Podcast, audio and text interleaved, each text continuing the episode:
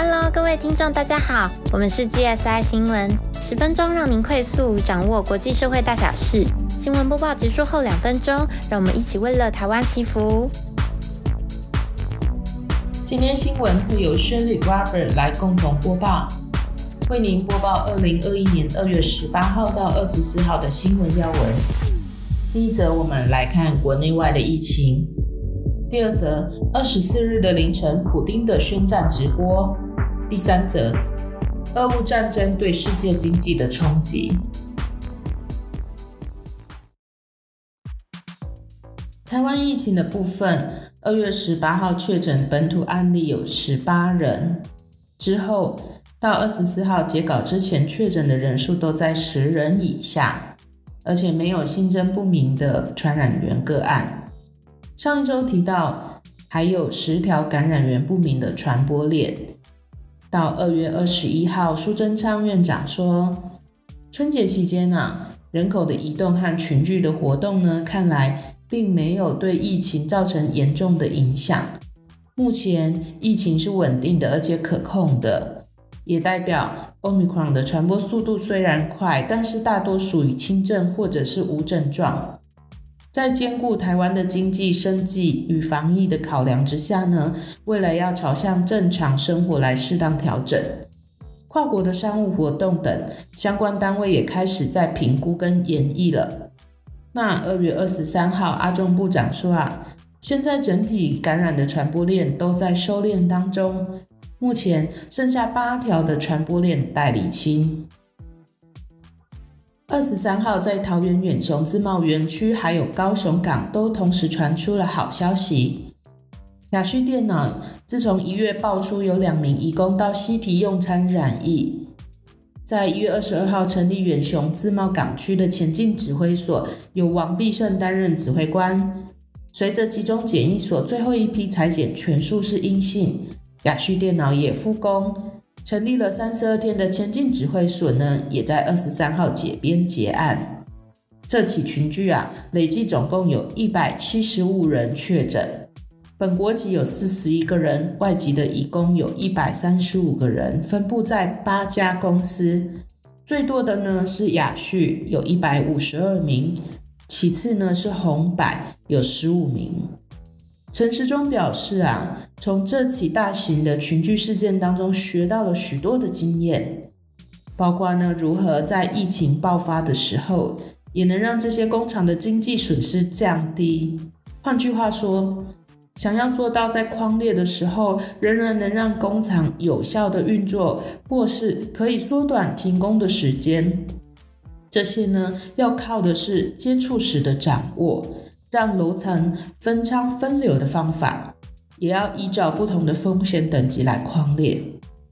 最重要的是啊，由于 Omicron 的传播速度很快，从只有两个人确诊，衍生到一百七十五个人染疫，因此各单位自给自足的准备很重要。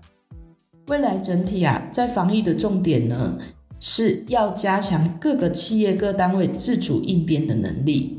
也就是说，企业要有一个单位，例如远雄这次就有一个应变小组，在各个公司呢都有联络人。如果出现疫情，应变小组就能及时的把公司情况告诉疫调人员，这样也能让防疫快速的进入轨道。那高雄港的群聚呢，是从二月八号开始到二十三号。三十五天的累计的确诊个案总共有一百九十一例。陈其迈市长也说啊，高雄港群聚案呢有逐渐减缓的趋势。好的，那么我们来看一下世界的疫情。二十三号单日新增的确诊人数，第一名呢是德国二十二点五万多，第二名是韩国十七万多耶。第三、四名，俄罗斯、巴西都是十三万多。接下来，土耳其、美国、越南、日本八万多，法国、印尼六万多，意大利四点九万，英国、墨西哥、奥地利、西班牙、马来西亚都三万多。哇，听众们有注意到吗？美国明显在下降，但西亚洲这边，韩国、日本、印尼、马来西亚却越来越严重诶。亚洲还有泰国、新加坡也两万多，印度呢有一万多，香港呢是八千多。值得注意的是啊，Omicron 的亚变异株 BA.2，媒体称呼它为欧妹，Omicron 的妹妹，从去年十二月开始现踪。尤其呢，在亚洲跟欧洲感染 BA.2 的病例越来越多了。到现在为止啊，已经席卷了全球四十个国家喽，已经有破万报的通例。丹麦研究发现啊，BA.2 的传染力明显是比起已经引起大流行的 BA.1 高出许多。那跟其他的变异株相比呢？BA.2 使得已经接种过两剂疫苗以上的人，突破性的感染的比率会更高。不过，有打疫苗的人比较不容易将病毒传染给别人。丹麦的报告也指出，Omicron 会使人重复感染，两次感染相隔只有二十天到六十天，大多是发生在年轻人还以及都没有接种过疫苗的人身上。所以，如果有还没接种过疫苗的听众，赶快去接种哦！第三季的追加剂呢，已经都可以在一九二二上面预约，只要符合资格就可以预约喽。接下来，二月二十四日，莫斯科时间清晨五点五十分，克里姆林宫无预警释出紧急直播，俄国总统普京在全世界面前正式宣布向乌克兰宣战。普京强调。俄国无法接受乌克兰对于俄罗斯国家与民族的安全威胁，因此已经授权俄军向乌克兰本土进行特殊军事行动。任务是目的是要履行乌克兰去武装化、乌克兰去纳粹化的维和目的。普京还说，俄罗斯和乌克兰军队之间的冲突无可避免，只是时间问题。俄罗斯的行动是自我防卫，但是俄罗斯没有占领乌克兰的计划。乌克兰人民拥有选择谁来执政的权利。媒体分析，普京的宣言已经是直言要消灭乌克兰军队，甚至要推翻乌克兰政府。普京的这次宣战直播，明显是充满计算的恶意策略，因为在宣布动武的同一时间，联合国安理会才在纽约召开紧急会议，要求俄国停止对乌克兰的行动，即刻撤军。甚至连联合国秘书长古特雷斯 （Antonio Guterres） 都罕见的直接表态：“普丁先生在不可收拾之前，请你回头是岸。”谁知安理会议还开始不到十分钟，克里姆林宫就对全世界放送战争宣言，甚至直接以消灭乌克兰当前的政府为目的，进入全面战争。上一集提到，普丁跟德国总理肖兹会面中，不是还说？我们当然不想要战争吗？还部分撤兵了吗？结果这周就宣战了。各位听众们感受到普丁的个性了吗？果然不能光是听他所说的话呢。其实，美国国务卿布林肯在二月二十三日晚间接受美国国家广播公司 ABC 专访时就说：“我们在过去二十四小时到四十八小时里，看到俄罗斯正在乌克兰边境地带为大军压境进行最后部署。”包括乌克兰北边、东边以及南边正准备全面进攻。美国国务院有预料到俄国入侵会在二十四日天亮之前开打。我们来回顾一下这一周俄国做了些什么。二月十七日，在乌克兰东部发生了幼稚园遭炮击事件，政府军指控亲俄武装分子当天持续开炮了四十分钟，造成五名平民受伤，炮火甚至还直接击中一家幼稚园。这场炮击发生在上午九点，炮弹炸穿了幼稚园的游戏室，孩子们只能惊恐地蜷缩在没有窗户的走廊上。幼稚园老师娜塔莉亚 （Natalia Butengo） 说：“他们杀死，差点杀死了学校里的二十名儿童，但炮弹仍在附近掉落。我永远不会忘记那天孩子们的尖叫和泪水，他们仍然受到创伤。”二月二十一日，普丁透过。电视转播发表近一小时演说，宣称乌克兰历史上就不是独立国家，而是全苏联创建者列宁所创立，并称乌克兰现在新纳粹崛起，寡头横行，已成为美国殖民下的傀儡政权，如今乌克兰想加入北约组织，更会对俄国安全造成直接威胁。普丁随后签署命令，承认乌克兰东部地区的顿内茨克、卢甘斯克两省为主权独立的共和国，并且宣布说，根据这两国请求，下令俄军进入当地维和。这两地从二零一四年起一直由亲俄的分离主义分子掌控，非常的想要被并入俄国。根据 CNN 报道说，美国官员表示。普丁签署行政命令，承认两小国独立，是为了让普丁可以有出兵的正当理由，能以保护独立地区的名义来对乌克兰发动更广泛的攻击。那面对俄罗斯动作频频，西方有什么样的应对措施呢？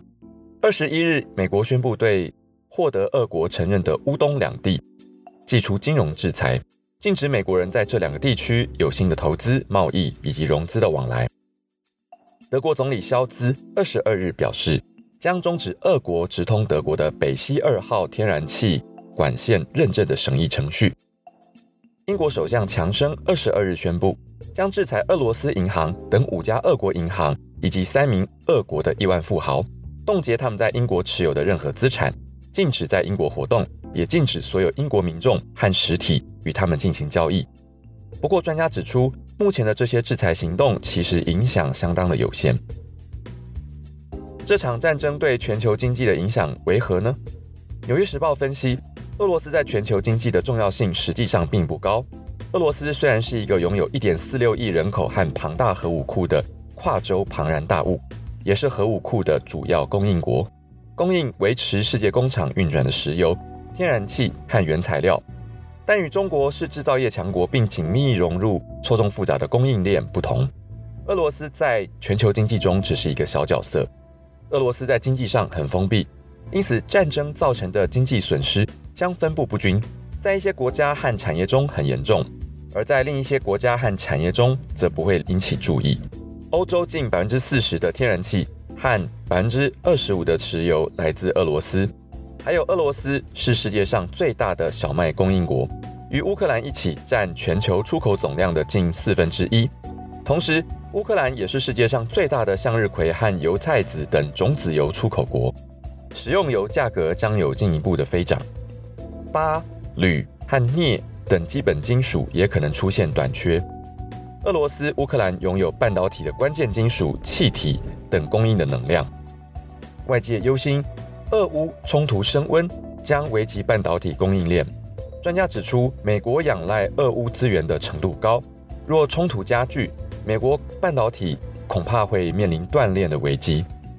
反观台湾备有安全的库存以及日韩的替代来源，影响相对低。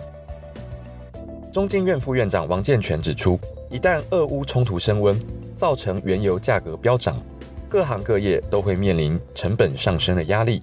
甚至有国际机构预估，国际油价可能飙上每桶一百五十美元，届时全球经济成长可能会从原本的百分之四左右直接归零。摩根大通基金 （J.P. Morgan Funds） 首席全球策略师 David Kelly 分析，原本俄乌战争对世界营经济影响还算是可以控制的，但现在全球经济背景不但有通膨、供应链紧张。以及升息与物价上涨的各种不确定性，战争可能让局面失控，而欧洲接近危机所在地，并依赖俄罗斯能源，通膨压力可能会更大。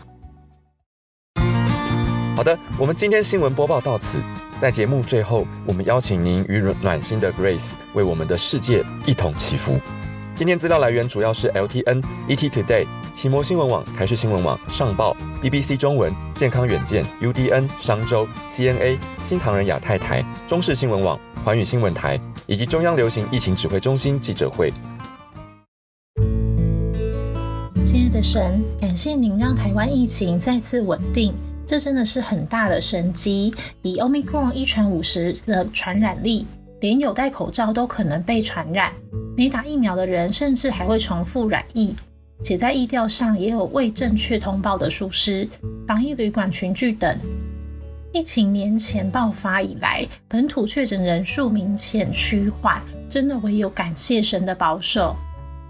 神啊，您说祷告是事情，所以这个节目持续为了台湾跟全世界各个部分祷告，也请神引导我们做出神期盼的祷告，真心献上感谢。现在看到俄罗斯跟乌克兰开战，战争损失最大的是无辜的百姓，恳求神能够帮助，让这个战争尽快平息。战争衍生的各种经济以及原物料缺乏，希望能够快速的恢复到正轨。也请圣灵怜悯那些牺牲的灵魂，安慰他们。那在灵界透过学习真理，能够得着永恒的安息。感谢的祷告是奉得圣主的名。如果你喜欢这节目，欢迎 YouTube 观众按赞、订阅、开启小铃铛。Apple Podcast 观众到我们新闻懒人包职场聊天室五星评价，并且留言给我们鼓励哦。那我们下集再见喽，拜拜。